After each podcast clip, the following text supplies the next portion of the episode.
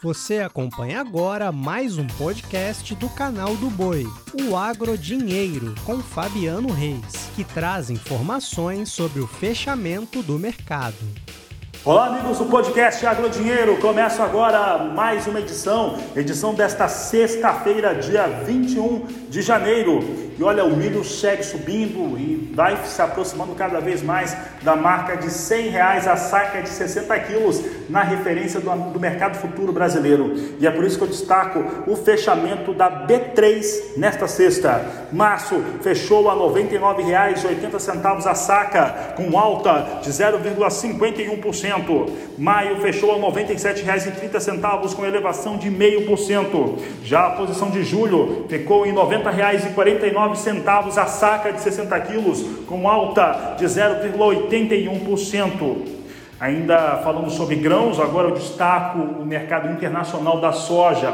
E nesta semana tivemos o feriado de Martin Luther King na segunda-feira, fazendo com que os números norte-americanos atrasassem pelo menos um dia. Então, o relatório de vendas e exportações, que tradicionalmente é apresentado nas quintas-feiras, foi apresentado hoje. E esse relatório trouxe um volume de vendas de 671 mil toneladas de soja, já com forte desconto de cancelamentos. Cancelamentos chegaram próximo a 900 mil toneladas, de acordo com o relatório apresentado hoje, na semana encerrada em 13 de janeiro para a campanha 2021-2022. Frente ao que aconteceu na semana anterior, tivemos aí uma redução de 9% no volume de vendas norte-americano. Já em comparação à média dos, das últimas quatro semanas, é uma alta de 12%. Na safra, a campanha inteira dos Estados Unidos soma 43 milhões e 100 mil toneladas de soja vendidas.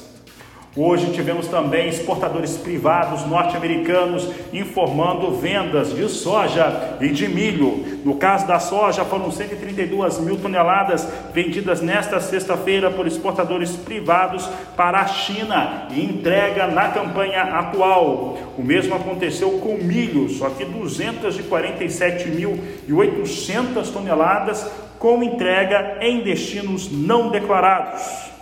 Para encerrar, eu trago o fechamento da soja na Bolsa de Chicago. Hoje tivemos uma ligeira correção eu ressalto que em torno de soja negociado na Bolsa de Chicago, o viés é de alta, o viés é de alta pelo menos até se tiver um referencial completo sobre a safra sul-americana de soja, principalmente os riscos que há ainda de perdas lá na Argentina. E há uma melhora climática por lá, mas de qualquer maneira, até se tiver uma, uma situação mais normalizada, o viés é de alta para a soja.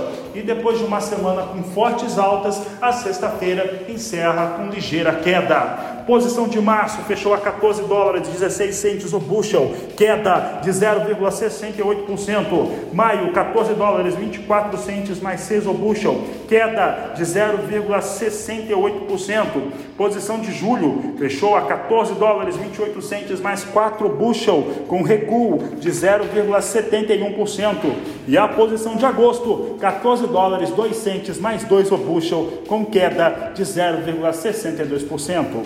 Com essas informações, eu encerro essa edição do podcast Agro Dinheiro. Desejo a todos uma ótima noite, começando a noite já. Um grande abraço, excelente final de semana e nos vemos na segunda-feira. Até lá! Você acompanhou o podcast Agro Dinheiro.